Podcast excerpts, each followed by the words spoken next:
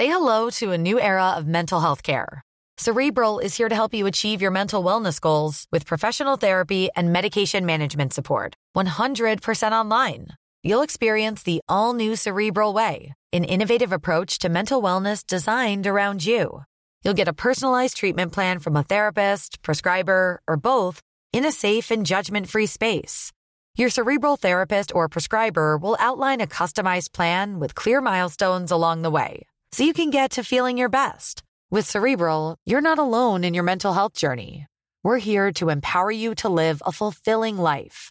So take that first step towards a brighter future and sign up today at cerebral.com slash podcast and use code ACasts to get 15% off your first month. Offer only valid on monthly plans. Other exclusions may apply. Offer ends July 31st, 2024. See site for details. C'est une image en, direct que vous découvrez à l'instant sur les antennes de CNews. William, Kate et Harry et Meghan devant Windsor. Alors Windsor, c'est à l'ouest de la banlieue londonienne. Tous les quatre donc réunis pour euh, se recueillir et saluer, comme vous pouvez le voir, euh, des euh, milliers d'Anglais et Anglaises venus rendre hommage à la reine Elisabeth, décédée jeudi à l'âge de 96 ans. 24 heures après le bain de foule de Charles III au pied de Buckingham Palace, c'est donc cette image qu'on retiendra euh, ce, samedi avec les cérémonies introduisant euh, évidemment Charles III comme roi d'Angleterre. Cette image extrêmement forte donc des, deux frères qu'on disait euh, en froid avec effectivement des, des tensions dans, dans, cette famille royale, mais on les voit tous les quatre en train de, de discuter. Ils ont pris énormément de, de temps pour saluer cette foule, remercier tout le monde. On voit donc William, le, le, prince de Galles, désormais prince de Galles, qui vont rejoindre son, son véhicule avec, euh, avec son frère.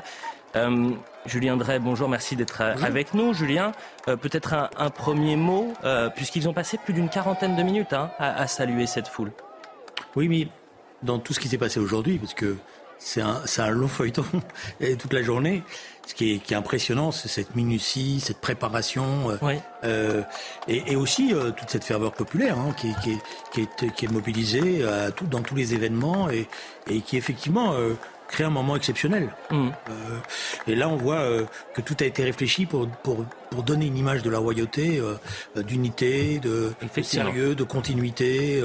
C'est une image extrêmement positive. On, on, le disait déjà hier. Parfois, on est un peu envieux nous, Français, de, de, de voir ce, ce, patriotisme, cette, cette Angleterre attachée à, à, ses valeurs, à son histoire, à ses codes, à sa culture, euh, dans, dans, une ère où, où souvent on, on, déconstruit un peu Non, c'est vrai que c'est un grand moment d'unité. Ouais. Voilà. Et les et jeunes générations sont présentes. Oui, hein. d'unité et d'unité générationnelle aussi. Oui. Euh, donc c'est évidemment ça, ça, crée effectivement d'abord un intérêt, un questionnement euh, sur cet, cet, attachement, la manière dont, dont euh, ce peuple se sent lié à cette, à cette royauté. Euh, alors il y a eu des tas d'événements, mais on voit bien que euh, on gomme euh, dans, dans, le déroulé des, des, des, choses, on est en train de gommer toute une série de, de potentiels conflits ou, ou d'événements qui, qui, posaient problème. On voit bien par exemple la réconciliation des deux frères, euh, des deux mmh. compagnes, alors qu'on les disait euh, effectivement séparés, ou en tous les cas en froid, mmh. euh, est une preuve qui est donnée.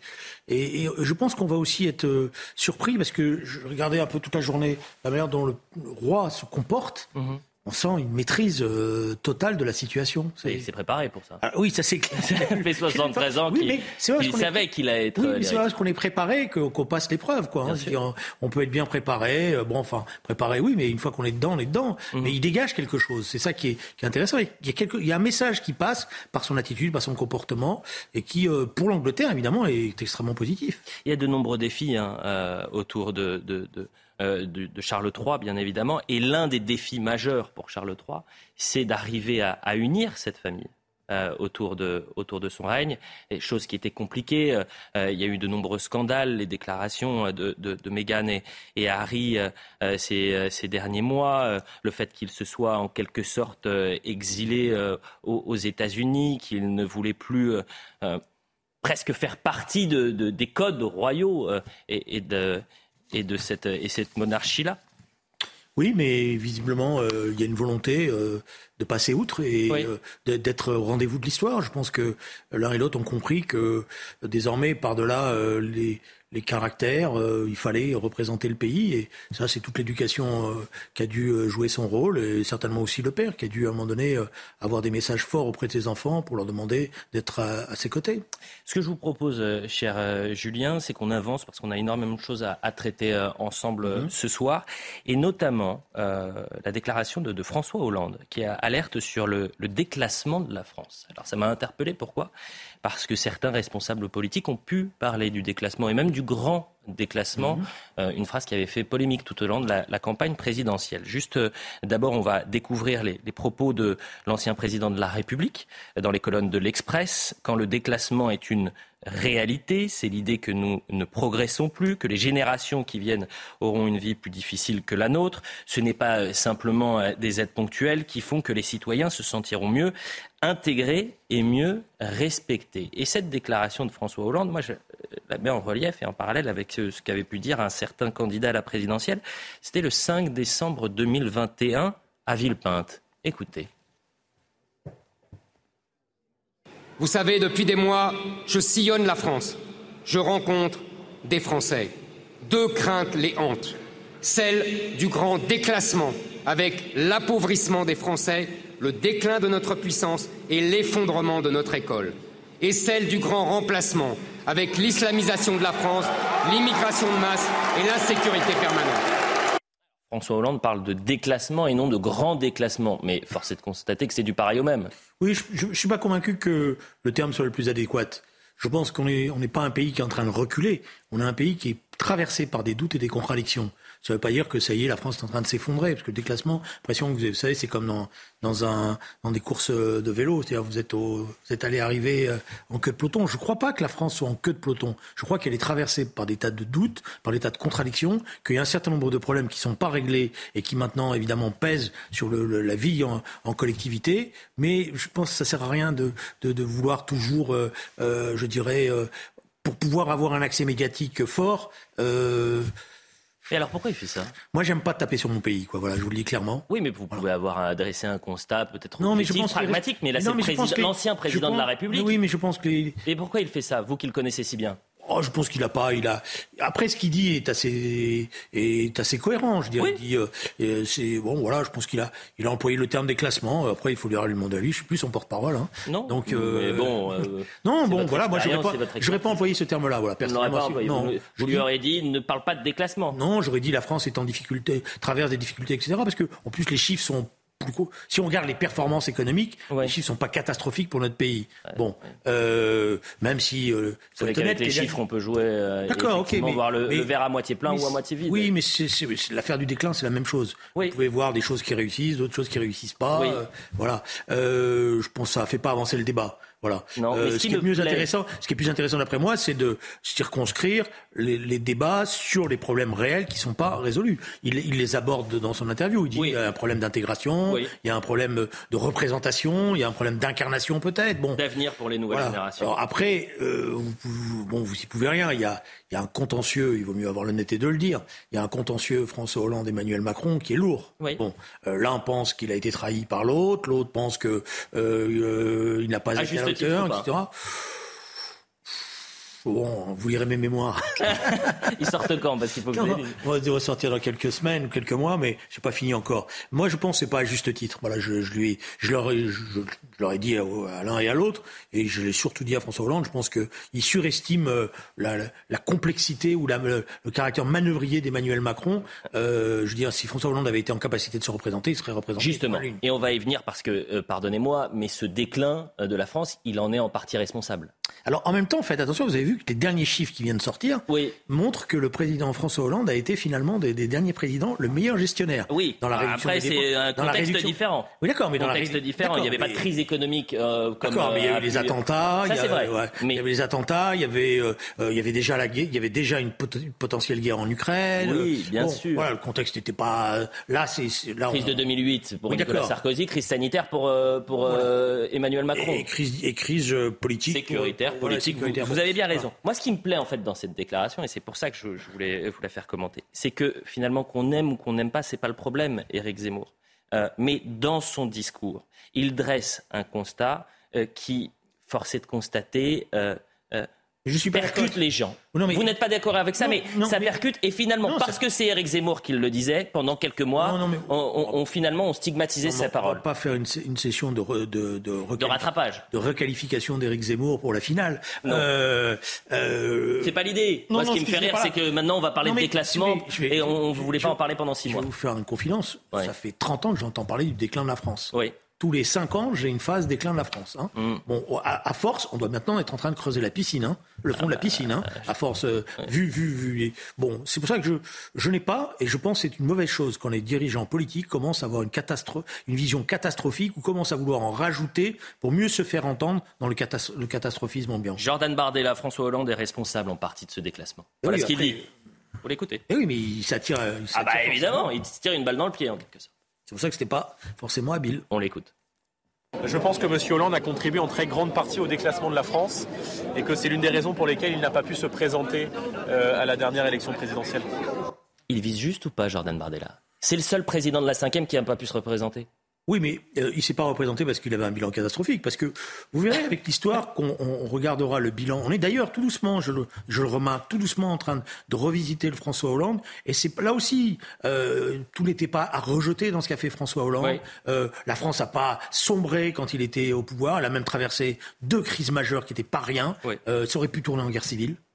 Non mais ça, je, ça s'entend. Euh, hein, sur euh, la gestion de, de, sur le plan international, de la vague terroriste. Sur le, plan international, euh, honnêtement, le, le, quinquennat de François Hollande a été plutôt réussi. Regardez la manière dont les choses se passent. Quand il a quitté le pouvoir, comment l'Afrique a presque pleuré son départ. Mm. bon, dans l'affaire de, de regardez ce qui se passe aujourd'hui en Ukraine. les accords de Minsk, c'était pas rien. Mm. Et tout le monde reconnaît que si ces accords avaient été appliqués, on n'en serait pas là aujourd'hui. Mm. Bon, donc alors après, oui, il y a, je sais, ça revient sans arrêt.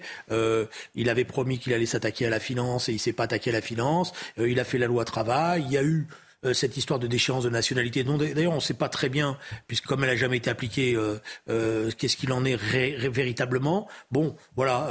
alors il y a, y a voilà. C'est pour ça que je pense que le, le, quinquennat de François Hollande, il faut, faut être juste dans, son, dans, dans le jugement. Et euh, être juste, ça veut dire tout n'est pas noir et tout n'est pas blanc. Bien évidemment. C'est, c'est un, et, en ce sens-là, le personnage mérite plus de respect qu'il en a eu euh, dans les médias euh, tout au long des mois qui viennent de s'écouler. Cher Julien, on avance et on va parler d'Emmanuel Macron qui appelle à consommer français. Un néo-souverainisme donc pour Emmanuel Macron. Hier, devant les jeunes agriculteurs dans le Loiret, il appelle à, à acheter et consommer français en ces temps de crise. On l'écoute.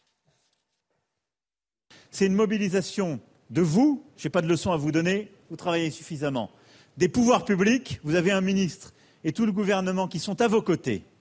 Vous m'avez à vos côtés, vous le savez, sur le cap que j'ai donné, mais une mobilisation de la nation tout entière. On a besoin de tous nos compatriotes pour qu'ils comprennent que acheter français, consommer français aujourd'hui, aimer notre agriculture, c'est la clé pour garder cette souveraineté et ne pas se réveiller demain avec la gueule de bois. Alors qu'est-ce qu'il faut comprendre, Julien Drey? L'Europe, oui, mais pas tout le temps? Non, je pense que d'abord, le consommer français, c'est, je dirais, c'est presque un devoir citoyen. Euh, quand euh, à qualité égale on peut euh, aider notre agriculture, notre industrie, notre production, moi j'ai toujours considéré, j'ai toujours en tous les cas, spontanément, j'ai ce réflexe-là. Donc, rappeler à nos concitoyens qu'il faut aider euh, nos agriculteurs, qu'il faut aider notre industrie. Oui, consommer français. C'est pas, ça me gêne pas ce terme-là. Et c'est pas, euh, c'est pas du cocorico stupide. Non. Enfin, ça fait, excusez-moi, ça fait maintenant six ans qu'il est au pouvoir. Il se réveille maintenant, Emmanuel Macron. Si c'est comme ça qu'il faut le comprendre? Non, mais ce que je crois, c'est que Emmanuel Macron, il est surpris par, euh, surpris, j'en sais rien, mais en tous les cas, il n'avait pas prévu de commencer son quinquennat dans un contexte de cette nature-là. Hmm. Et je pense même qu'il pensait qu'il avait du temps, que, que c'était le deuxième quinquennat, qu'il allait pouvoir faire des, des, réformes structurelles euh, sur une vision longue euh, des choses. Et là, il est, il est surpris par l'urgence et qu'à partir de là, bah, il, a, il prend euh, ce, qui, ce qui est classique, je veux dire, comme, comme formulation. Il faut protéger nos industries, il faut les défendre, parce qu'il il sent bien l'inquiétude qui naît dans le pays, qui s'installe. Voilà. Inquiétude qui va peut-être euh, être bousculée par la, les développements euh, ultérieurs de ce qui est en train de se passer euh, par la guerre en Ukraine. Parce que si les choses se passent comme nous, l'annoncent un certain nombre d'agences, alors on pourra pas dire, on pourra pas bientôt mettre tout sur le dos de la guerre en Ukraine quant à l'augmentation des prix, de l'inflation, des choses comme ça. Je pense qu'en fait les agriculteurs, quand ils écoutent euh, Emmanuel Macron, est-ce qu'ils arrivent à entendre ce discours-là? Ça fait euh, des années qu'ils souffrent, qu'ils pâtissent aussi euh, des accords européens, des, des, des prix. C'est plus compliqué que ça parce que l'Europe a aussi aidé. je veux dire, les agriculteurs, ils sont pas. L'Europe, c'est pas que le grand méchant loup pour l'agriculture française. Non. les, des, crédits. Mais ça peut être un boulet aussi. Oui, c'est la contradiction, mais c'est pas vrai que c'est que, que c'est que, s'il n'y avait pas eu Europe, toute une partie de notre agriculture, elle, je pense notamment à toute une série de, de productions, elles en auraient pris euh, euh d'exploitation. Bon, alors après, le problème qui est posé aujourd'hui, c'est que l'Europe, c'est la facilité aussi. On dit tout ça, c'est la faute à l'Europe. Mais l'agriculture française, elle doit maintenant connaître une énorme mutation hmm. qu'il faut accompagner. Parce que c'est clair que le productivisme de masse de l'agriculture est en cause. Vous voyez bien, il y a des choses qui sont, qui sont plus supportées, euh, euh ces élevages intensifs de poulets, euh, euh de, de, de, de, euh, de, de, bovins ou des choses comme ça, cette production, les productions laitières industrielles euh, de mauvaise qualité parfois. Bon, donc il y a une mutation énorme parce que l'avenir de l'agriculture française ne pourra pas se passer de cette mutation-là. Et l'Europe avec ses fonds structurels, elle peut aider aussi à ça. L'Europe, c'est bien, la France, c'est mieux, euh, pensent les agriculteurs. C'est ça un peu bah, l'idée. C'est euh, aussi ce qu'on peut, ce que je veux dire, entendre. Il faut, mais oui, mais c'est toujours un équilibre. La construction européenne, c'est ça. C'est euh, protéger notre propre espace pour ne pas être des naïfs par rapport à la compétition internationale, mais savoir aussi que tout seul, on ne pourra pas s'en sortir si facilement que ça. Cher Julien Avançon, c'est un témoignage et cette fois-ci, on va écouter ce témoignage exclusif pour CNews, recueilli par notre journaliste Amaury Bucco, celui d'un policier qui en 2019 a ouvert le feu sur un homme qui fonçait sur lui avec un couteau euh, et une lame de 30 cm. Euh, ils intervenaient pour euh, violence conjugale, ces forces de l'ordre. Trois ans plus tard, vous allez l'entendre, en fait, le traumatisme, il est toujours là. sa vie a basculé en notant celle d'un autre. Et puis, il y a toute la procédure judiciaire qui l'a innocenté, mais qui est extrêmement lourde et qu'il a très mal vécu. On, l'écoute, on écoute son témoignage et on en parle ensemble. C'est quelque chose qui marque, hein. c'est traumatisant n'avais pas eu gardé mon sang-froid, je pense que j'aurais tiré beaucoup plus tôt. J'ai retardé le tir euh, vraiment à la dernière fraction de seconde. Ça, après, je pense que c'est vraiment dû à l'expérience. À ce moment-là, j'avais déjà 12 ans de police, de terrain, 12 ans de brigade de nuit. Donc j'étais assez habitué à la violence, à la mort, etc. On est assez habitué à des situations tendues. Ça fait partie du, quotidien du métier de policier. Et euh, donc, j'ai pas stressé. Cependant, quand euh, l'individu qui était vraiment très proche de, moi et qu'il a, a voulu nous, porter un coup de couteau, à mon chef et à moi, c'est vrai que ça peut paraître étrange, mais j'ai pensé à mes deux enfants et je me suis dit, ben, c'est lui ou c'est moi. quoi. Donc euh, j'avais malheureusement plus le choix. Et du coup, le, tir était inévitable. Donc euh, à ce moment-là, c'est un peu difficile. En tant que policier, on se dit, euh, est-ce que mes collègues pensaient à une autre façon d'interpeller? Est-ce que je ne suis pas aveuglé justement par euh, peut-être par la peur, peut-être par euh, le stress, je ne sais pas. Et ça, et ça, faut analyser tous ces euh, tous ces paramètres en, une fraction de seconde. Pendant une semaine, voire deux semaines, je n'ai pensé qu'à ça, jour et nuit, jour et nuit. C'est vrai que ça m'obnimulait. Je, je ne pensais qu'à ça. Je m'en voulais terriblement parce que je ne suis pas. C'est la première fois que je faisais usage de mon arme sur le terrain. C'était pas la première fois que je sortais mon arme, c'était la première fois que je tirais. Et en plus, euh, voilà, abattre quelqu'un, ça m'était jamais arrivé, fort heureusement. J'espère que ça ne m'arrivera plus. Julien Drey, pour le policier, en fait, c'est aussi la double peine. Il y a la peine euh, de d'ôter la vie d'une personne, et puis il y a aussi euh, le risque d'une peine judiciaire et l'engrenage judiciaire. Mais le risque d'une peine judiciaire, il est inhérent à la profession. Bien sûr. À partir du moment où le policier euh, utilise euh, légalement d'ailleurs, hein, on l'autorise, l'arme, c'est normal qu'à chaque étape, surtout quand il y a perte de la, de la vie, que la justice vérifie. On ne peut pas dire bon, c'est tout, tout, est accepté. Donc non, mais cette procédure est extrêmement lourde, vous le savez. Oui, elle est lourde comme, comme toute procédure judiciaire, mais il y a quand même mort d'homme. On ne peut pas passer ça mort d'homme ou de femme, et mort d'homme en tous les cas en l'occurrence. Et d'ailleurs les policiers eux-mêmes euh, euh, sont demandeurs quand même qu'on vérifie les choses parce qu'ils savent qu'après, euh, dans l'opinion publique, si on commence à leur à expliquer sont simplement imaginer l'utilisation politique qui pourrait être faite s'il n'y avait pas un contrôle judiciaire. Elle est déjà faite. Oui, mais non, c'est pas vrai. Je pense que beaucoup de nos concitoyennes et concitoyens ne tombent pas dans la démagogie de certains qui disent que tout le monde déteste la police. la police tue. voilà. mais je trouve que le, témoignage est intéressant parce que il montre bien et c'est en ce sens-là que ça apporte quelque chose. Il montre bien le, le caractère caractère dramatique de ce genre de situation et le poids qu'il pose. Euh, c'est pas qu'un poids, un poids judiciaire d'ailleurs, ce que, ce que dit ce policier. c'est pour ça que j'ai dit la double peine. Dit, sur ma conscience pèse le fait que j'ai ôté une vie et que j'aimerais ne pas avoir à le refaire. Ça veut dire par rapport au débat que nous avons en ce moment, en tous les cas par rapport aux situations que nous avons en ce moment, et donc à la réflexion qui découle, c'est-à-dire ces refus d'obtempérer euh, systématique, l'obligation par rapport à un certain nombre de policiers, à la fois pour arrêter les délinquants, mais en même temps pour se protéger, de tirer, qu'il y a euh, des choses à améliorer. Alors, je prends un exemple. Je pense qu'un jeune policier de 23 ans qui est confronté à ce genre de situation, eh bien, on lui rend vraiment, je pense que la société porte une lourde responsabilité. Parce qu'à 23 ans, il était préparé comment à ce type de situation? Il a dû tirer, aller deux, trois fois avec son arme de service. Mmh. Personne euh, euh, n'a pris en considération la préparation. Donc il y a, euh, je veux dire, et en plus les policiers, souvent ces policiers-là, ils tirent pas beaucoup parce qu'on fait des économies. Mmh. Donc on fait des Manque de moyens, bien sûr. Voilà, etc. Alors c'est ça qui est la première question qui est posée, c'est que dans ce genre d'intervention, euh, eh bien, il faut qu'il y ait un équilibre dans les équipes pour que les policiers qui vont au devant de ce genre de situation, ils soient les mieux préparés psychologiquement, techniquement parlant, et qu'on n'envoie pas. Vous savez, c'est comme quand on envoyait les jeunes instituteurs euh, dans les dans les quartiers difficiles, alors que les instituteurs expérimentés, eux, étaient dans les meilleurs établissements. Ben, c'est la même chose avec la police. Et puis par ailleurs, la formation, la préparation. Je veux dire, quand vous tirez une ou deux fois et que vous n'avez pas l'habitude, c'est clair que vous tirez un peu euh, à vue. Donc si je résume, c'est pas forcément plus de bleus sur le territoire, c'est des bleus mieux formés. Oui, je pense qu'aujourd'hui la question c'est pas de multiplier, parce que plus vous multipliez euh, des, des, jeunes qui ne sont pas préparés, plus vous allez créer des drames. Hein, parce que quand vous commencez votre vie euh, à 23 ans, à 23 ans euh, bon bah je pense que vous dormez mal la nuit. Quoi. Je crois pas que euh, oui, vous allez faire la mal la nuit, mais hein. sauf que vous savez les témoignages qu'on peut recevoir des forces de l'ordre. Ils nous expliquent que déjà il y a le traumatisme d'ôter la vie d'une personne, et puis quand même c'est le placement en garde à vue. Et c'est les conditions, les mêmes conditions que si c'était le délinquant qui allait en garde à vue. C'est-à-dire qu'on on leur enlève les lacets, ils sont dans une cellule, ils sont euh, auditionnés, parfois mis en examen pour violence volontaire, euh, homicide volontaire, pardonnez-moi, donc pour meurtre en quelque sorte. Et vous avez le policier qui se dit déjà j'ai eu une demi-seconde pour intervenir, pour agir, pour tuer quelqu'un, et puis ensuite il se dit mais peut-être que c'est moi le responsable et que je vais finalement en pâtir toute ma vie. vous placez du côté de la famille, vous avez raison. Vous placez du côté des victimes, vous avez raison.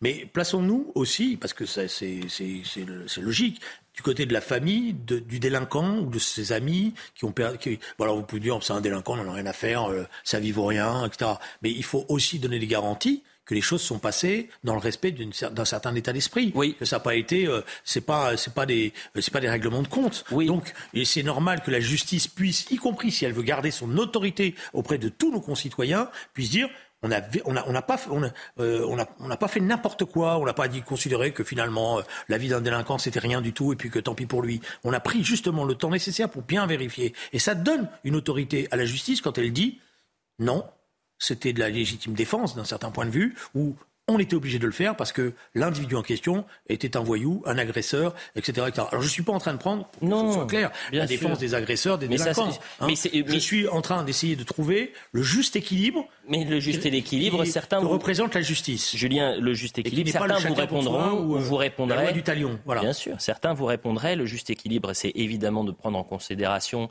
euh, le traumatisme, le drame que peut être euh, euh, euh doter la vie d'une personne, quel que soit son, son, son curriculum l'homme vitae euh, judiciaire, et, même si c'est un, délinquant lourd, mais il y a aussi l'obligation euh, de soutenir les forces de l'ordre a priori. Et d'ailleurs, le ministre de l'Intérieur, la semaine dernière, sur notre antenne, a dit je soutiens les forces de l'ordre, les policiers a priori. Et d'autres vous diront mais ce qu'il faut, c'est une présomption de légitime défense pour les forces de l'ordre, parce que ça les protégerait aussi dans ces conditions-là, sans pour dire ils ont un permis de tuer. Alors, vous étiez peut-être en train de préparer l'émission euh, dans l'heure qui précédait, mais moi j'étais dans la loge et j'entendais le secrétaire général de Force ouvrière qui disait lui-même Je ne suis pas demandeur de cette présomption de, de, légitime défense. Alliance répondra oui. Voilà, donc vous voyez bien que les policiers sont. Il n'y a pas consensus. Il n'y a pas consensus et qu'une partie des policiers eux-mêmes disent de toute manière c'est faire croire à nos collègues qu'il vont être, que, que s'il y a ce, cette présomption, il n'y aura pas de procédure. Or, il y aura une procédure. Et donc, faire croire à nos collègues qu'on peut tirer n'importe comment, c'est mm. une erreur. Voilà.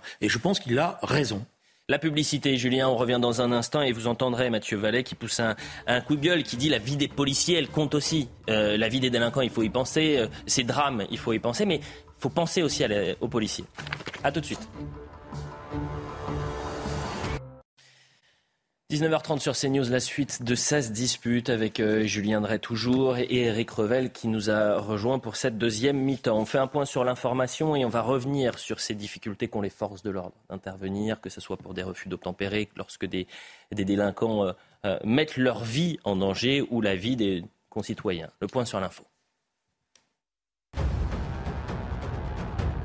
Charles III officiellement proclamé roi après le palais St James, c'est à la Bourse de Londres que l'annonce a été faite devant un parterre de garde en emblématique uniforme rouge. Les funérailles de la reine Elisabeth II auront lieu le lundi 19 septembre à Londres à l'abbaye de Westminster. Pour l'occasion, un jour férié a été déclaré au Royaume-Uni par le nouveau souverain. La situation à la centrale de Zaporizhia préoccupe. Emmanuel Macron a de nouveau échangé par téléphone sur le sujet avec Volodymyr Zelensky.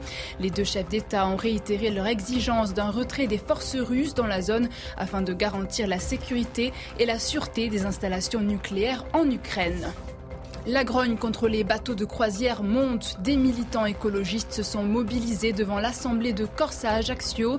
Ils demandent l'instauration de quotas face à la multiplication des escales de croisière et de méga-yachts en raison de la pollution qu'ils génèrent autour de l'île de Beauté.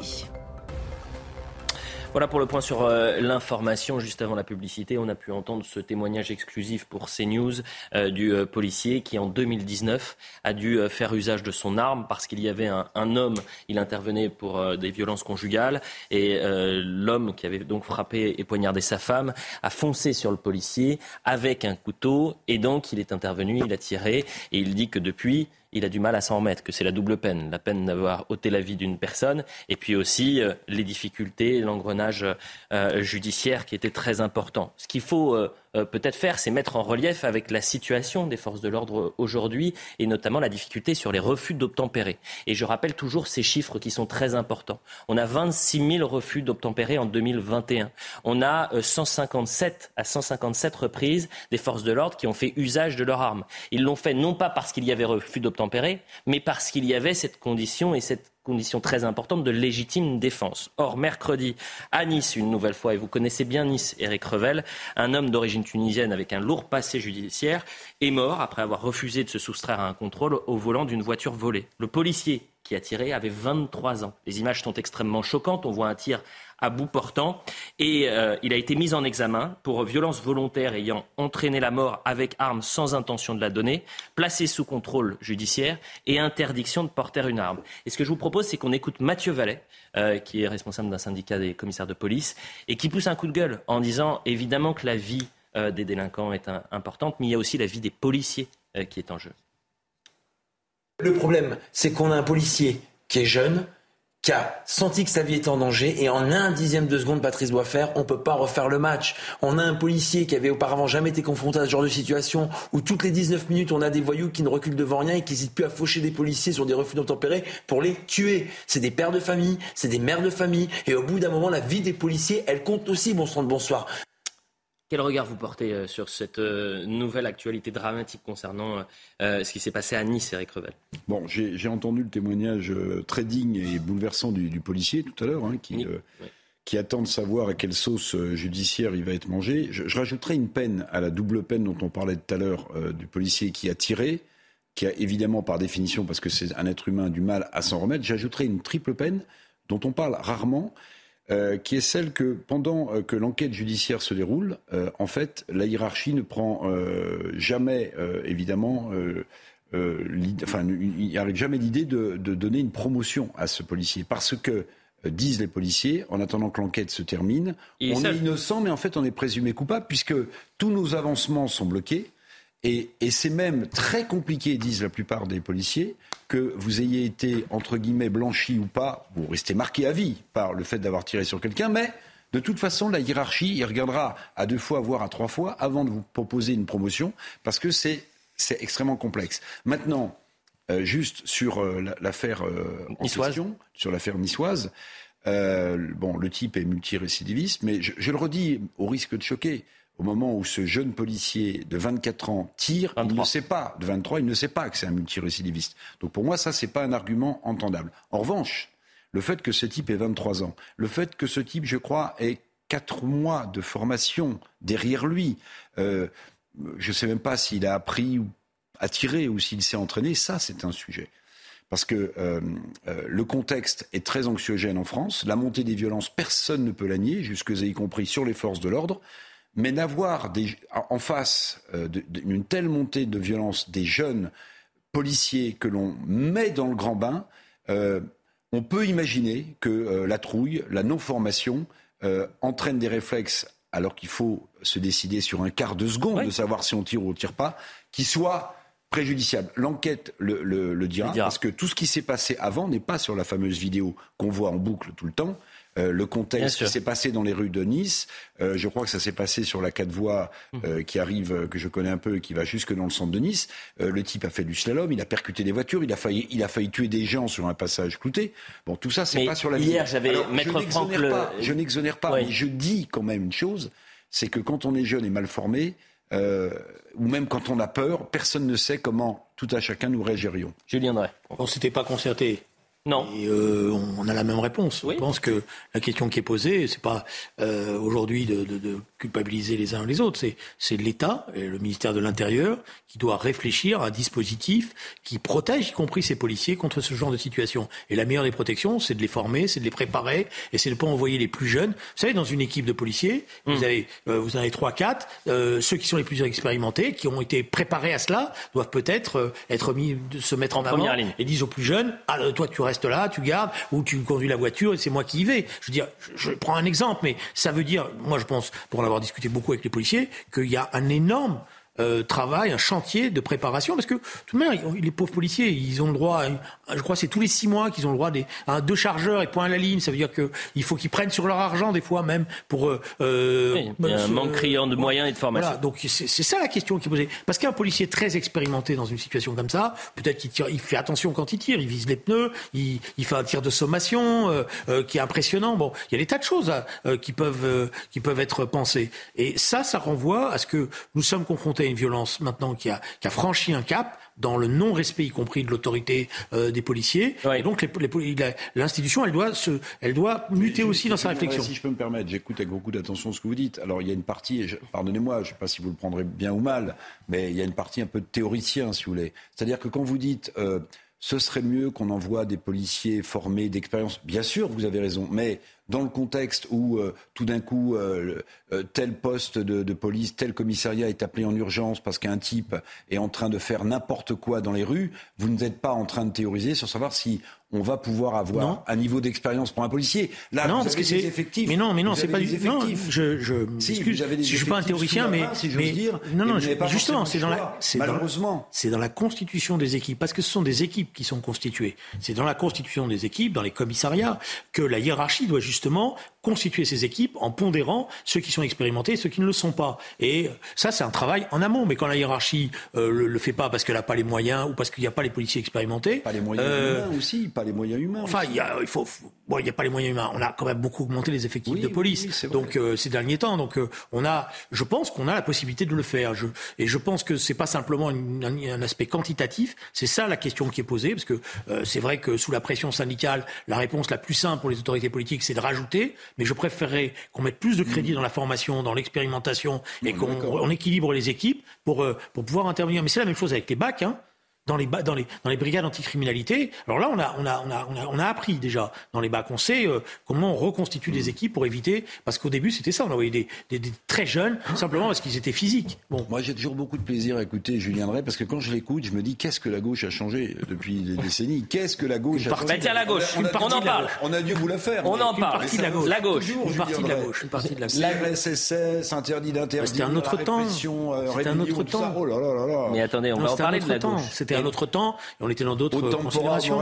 Avançons justement, et de la gauche on en parle, et il y a un ovni au sein de cette nouvelle Union populaire écologique et sociale, il s'appelle Fabien Roussel. Il enflamme la fête de l'UMA, l'ancien candidat à la présidentielle défend la gauche qui travaille face à celle des allocs. Voilà ce qu'il a dit, les Français nous parlent d'assistanat en disant qu'ils travaillent et que les bénéficiaires des minima sociaux ne travaillent pas. La gauche doit euh, défendre le travail, le salaire et ne pas être la gauche des allocations, des minima sociaux et des revenus de substitution. Je ne suis pas pour une France du RSA et du chômage. Et il a assumé ses propos qu'il avait tenus hier. Euh, c'était euh, ce matin au micro de CNews. Écoutez. Moi, la France pour laquelle je me bats, c'est une France du travail dans laquelle nous arrivons à éradiquer le chômage. Éradiquer le chômage, ça veut dire que nous avons tellement de défis à relever, d'emplois à pourvoir, que dans ma France, il n'y a plus de chômage, il n'y a plus d'allocation chômage. Et de ces allocations-là dont je parle. Il n'y a plus de RSA, il n'y a plus ces revenus de substitution qui permettent de nourrir le chômage. Moi, je veux nourrir le travail et je souhaite que tous les jeunes, tous les Français aient accès à un travail avec un salaire permettant de vivre dignement.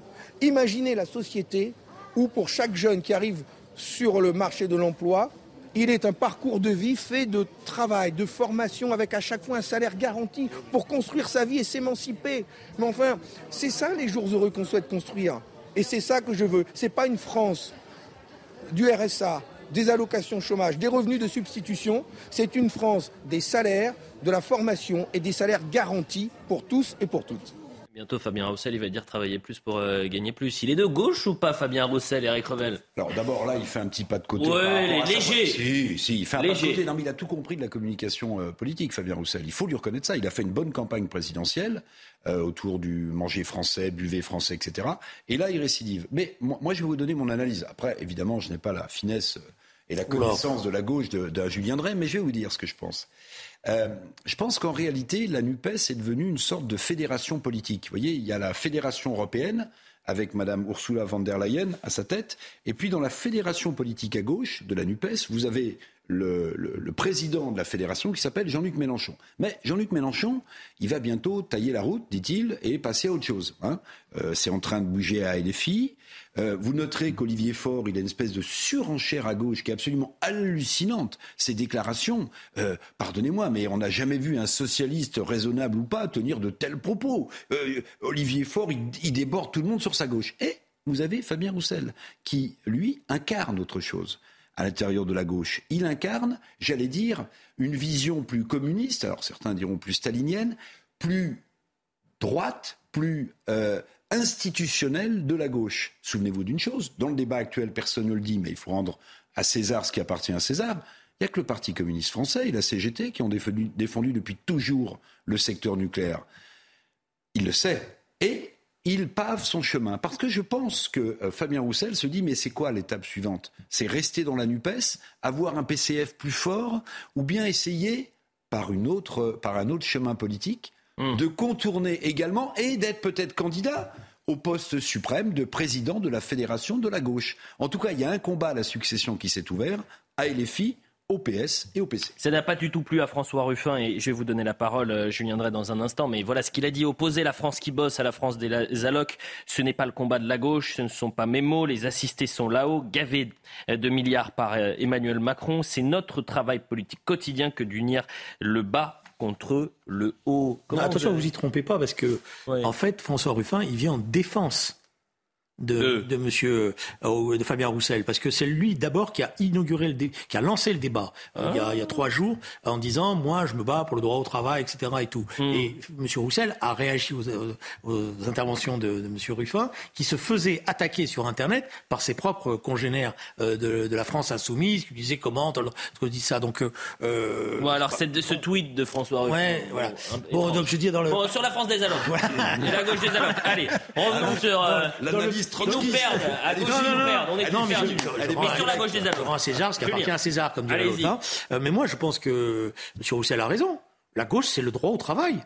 C'est pas le droit à l'assistanat. L'assistanat, on l'a inventé pour euh, pallier à des, à des situations dramatiques, mais on ne veut pas enfermer les gens dans l'assistanat. Il n'y a rien de plus humiliant que de que de pas pouvoir euh, revendiquer une progression sociale par son travail, une émancipation par son travail. Et euh, on l'a toujours considéré. C'est d'ailleurs une des erreurs de la gauche des années 90, c'est d'avoir abandonné la bataille pour le plein emploi et de s'être résolu à l'idée qu'il y aurait un chômage de masse et qu'on ne pourrait pas faire autrement. Et donc on a inventé tous ces systèmes-là. On a tout essayé contre le chômage. Oui, évidemment. Disait Comme disait Mitterrand, parce qu'il y avait une forme de fatalité, on ne voyait pas comment s'en sortir. Mm. Euh, euh, voilà. Donc, moi, je trouve que dans les positions de M. Roussel, il n'y a rien de choquant. Voilà. Et alors, c'est un procès qui lui est fait parce qu'effectivement, il y a une compétition à l'intérieur de la NUPES. Donc, euh, il y a un certain nombre de, de, de gardiens du temple LFistes qui se sont lancés à l'assaut de M. Roussel, mais parce qu'ils n'aiment pas M. Roussel. On sait tous que le, le Parti communiste n'y a pas été de bon cœur dans la NUPES, que les tensions entre le Parti communiste et, et Jean-Luc Mélenchon étaient fortes. Bon,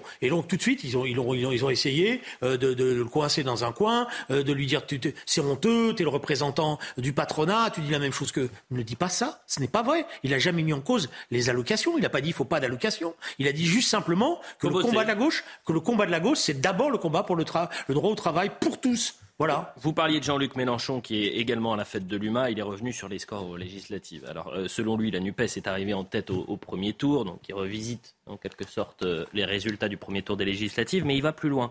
Au second, si les scores ont été plus faibles, selon lui, c'est de la faute de la droite, qui s'est soit abstenu, soit à voter pour euh, un candidat du Rassemblement national. Et il est extrêmement violent, virulent quand il parle ah oui, de Rassemblement national. Non, mais vous allez voir, c'est toujours un peu plus. Ah et la question que je vais vous poser, c'est que euh, ce qui est surprenant, c'est qu'avec Jean-Luc Mélenchon, on a l'impression qu'il peut dire tout et n'importe quoi, et personne ne le reprend. Et écoutez bien ce qu'il va dire à propos du second tour des législatives, lorsqu'il parle du Rassemblement national et qu'il compare à des fachos. La droite a préféré voter blanc, s'abstenir et laisser passer un facho plutôt qu'un membre de la NUPES et des Insoumis. Ils ont renoué avec le pire de leur histoire, qui disait plutôt Hitler que le Front populaire. Maintenant, c'est plutôt Le Pen que Mélenchon. Voilà la vérité de leur ligne. Comment se fait-il que de telles attaques diffamantes, injurieuses, elles passent quand c'est euh, Jean-Luc Mélenchon? Eric Revel Bon, vous êtes à la fête de l'humanité, quand même, hein, il, faut, il faut rappeler le contexte. Donc vous êtes devant un public euh, conquis, qui euh, oh, pas forcément pour Mélenchon. Oh ouais, enfin pas forcément pour Mélenchon, mais enfin là vous avez vu le nombre de, leaders qui viennent. non mais la France insoumise a, a visiblement mobilisé pour la fête de l'humain. On oublie souvent une chose parce que évidemment ça choque les gens de la France insoumise, mais tous les sondeurs le monde, vous avez entre 15 et 20% des gens qui votent Mélenchon ou la France insoumise au premier tour, qui dans une élection, quelle qu'elle soit, votent précisément pour le Rassemblement national au second tour. Donc ça veut dire que M. Mélenchon... Ça a beaucoup progressé dans cette élection d'ailleurs. Donc quand M. Mélenchon traite de, de, facho, mhm. ben, en fait, il insulte 15 à 20% de son propre électorat qui traite de facho. Voilà, parce qu'au second tour, les fachos de la France insoumise, ils votent Rassemblement national sur une élection législative ou ailleurs. Bon, maintenant, euh, ce qui paraît, euh, je vais vous dire comment je ressens les choses. Bon, on connaît Jean-Luc Mélenchon, euh, Julien Drey et, moi, mais moi, ce que je, je sens le personnage qui tente d'exister quoi qu'il arrive. C'est-à-dire qu'aujourd'hui, il n'est pas député. Il voit bien que euh, la guerre de succession à l'intérieur de, de, LFI est ouverte, en réalité. Chacun avance ses pions, vous les voyez bien dans les déclarations. C'est pas la peine de décrypter finement. Corbière, il fait une déclaration, Ruffin fait une déclaration, tout le monde. Donc, la guerre de succession est ouverte, comme dans n'importe quel autre parti. Jean-Luc Mélenchon essaie d'exister, essaie toujours d'être celui qui montre euh, le chemin. Et moi, je vais faire un parallèle euh, qu'on fait rarement entre la politique et la boxe. Il faut faire attention à ne jamais mener le combat de trop. Et parfois, j'ai l'impression que Jean-Luc Mélenchon a du mal à descendre du ring. il y a deux solutions. Ou bien il le fera sous les acclamations de son électorat et des gens qui croient en lui, ou il le fera sur un crochet du gauche ou de droite, et là, il sera, il sera KO. Julien Drey. Moi, je pense que maintenant, j'en ai la conviction, j'avais des doutes. Je pense que Jean-Luc Mélenchon, d'un point de vue idéologique, a beaucoup évolué ces dix dernières années et qu'il revient à une pensée manichéenne, mécaniste qu'il avait eue dans sa jeunesse en étant trotskiste comme moi. Et je dirais même que c'est un mauvais trotskisme revisité. On y pourra y revenir, etc. Voilà. Euh, ça veut dire que vous avez des déclarations qui sont euh, qui, ont été prononcées, y compris là dans, dans ce cadre de débat, qui sont, d'après moi, c'était lunaire. J'ai entendu Jean-Luc Mélenchon me vanter le collectivisme en me disant c'est formidable, nous, nous sommes des collectivistes, etc. Bon, j'avais cru comprendre qu'on avait quand même ensemble revisité l'échec qu'a représenté le collectivisme forcé et qu'on était plutôt pour une économie sociale de marché parce qu'on pensait qu'il fallait trouver un équilibre et qu'il fallait pas revenir à l'économie bureaucratisée. Mais ce que ne, ne, pourquoi je vous dis ça? Parce que y compris dans ses propos, il se trompe. En démocratie, il faut faire 51%. Et même, il faut faire plus. Ça veut dire qu'il faut rassembler. Et que quand on n'est pas en situation de rassembler, ça sert à rien de s'en prendre à l'adversaire. Ça veut dire qu'il faut donner envie de voter pour soi. Et donc il ne faut pas se caricaturer, il ne faut pas faire peur, il faut donner au contraire le sentiment que eh ben, même si on vote pour Mélenchon, ça a un sens et ça a une opportunité, même si on n'est pas d'accord avec lui. Et, c'est en ce sens-là qu'il y a une rupture politique, y compris avec ses représentants. En un mot, Eric Revel, parce que c'est terminé. le parcours de Mélenchon, parce qu'il a écrit un livre que je vous recommande il y a 10 ans, 15 ans, sur Mélenchon et sur son parcours politique. Vous avez voulu un débat avec lui, il l'a jamais accepté. Et pour l'instant, il veut pas. Il y a du Solex aussi avec Jean-Luc Mélenchon, on a vu la, photo. Oui, mais à ce moment-là, on avait tiré un certain nombre de leçons. J'imagine. je trouve qu'il revient, c'est pour ça qu'il s'appelait comment le livre? C'est la faute politique de Jean-Luc Mélenchon. C'est terminé. Merci beaucoup. Merci à tous les deux. Julien, on se retrouve euh, demain pour ça se dispute. Merci Eric Revel, vous êtes arrivé. Merci beaucoup. En, moi, quel honneur. En plein match, vous êtes arrivé. C'était un euh, honneur partagé. Pour, euh, pour, débattre. Merci à, tous les deux. Dans un instant, c'est Mathieu Bloch côté, évidemment à, à 20h. Et nous, on se retrouve à 21h pour Soir Info. À tout à l'heure.